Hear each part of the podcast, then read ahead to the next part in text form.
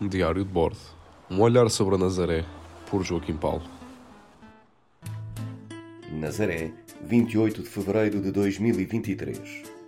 Por razões da minha mudança de vida profissional, atravesso agora praticamente todos os dias o túnel do externato. Custa-me assistir ao estado a que chegou aquele espaço, completamente grafitado, vítima de sinais de rebeldia e até falta de educação Ainda para mais quando se fala de um acesso direto a uma escola que já foi, em tempos, a escola de todos nós e que dá acesso ao agrupamento e à zona desportiva. Lamento que assim seja, mas este é apenas mais um sinal de como, enquanto comunidade, continuamos a assobiar para o ar, fazendo de conta que não é conosco. Mas é.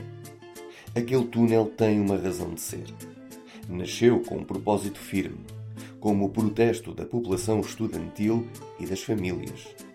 Poucos terão memória, mas aquele túnel foi construído após uma grande pressão popular e uma revolta gerada por um grave acidente que deixou a Nazaré, no início da década de 1990, em estado de choque. Poucos terão memória, mas naquele tempo não havia passadeiras para aceder ao externato e à Amadeu Gaudêncio e os jovens tinham de atravessar a estrada em insegurança. O túnel foi construído e a situação melhorou, o que demonstra, se mais provas disso fossem necessárias, que quando a população se une, é possível corrigir o que está mal.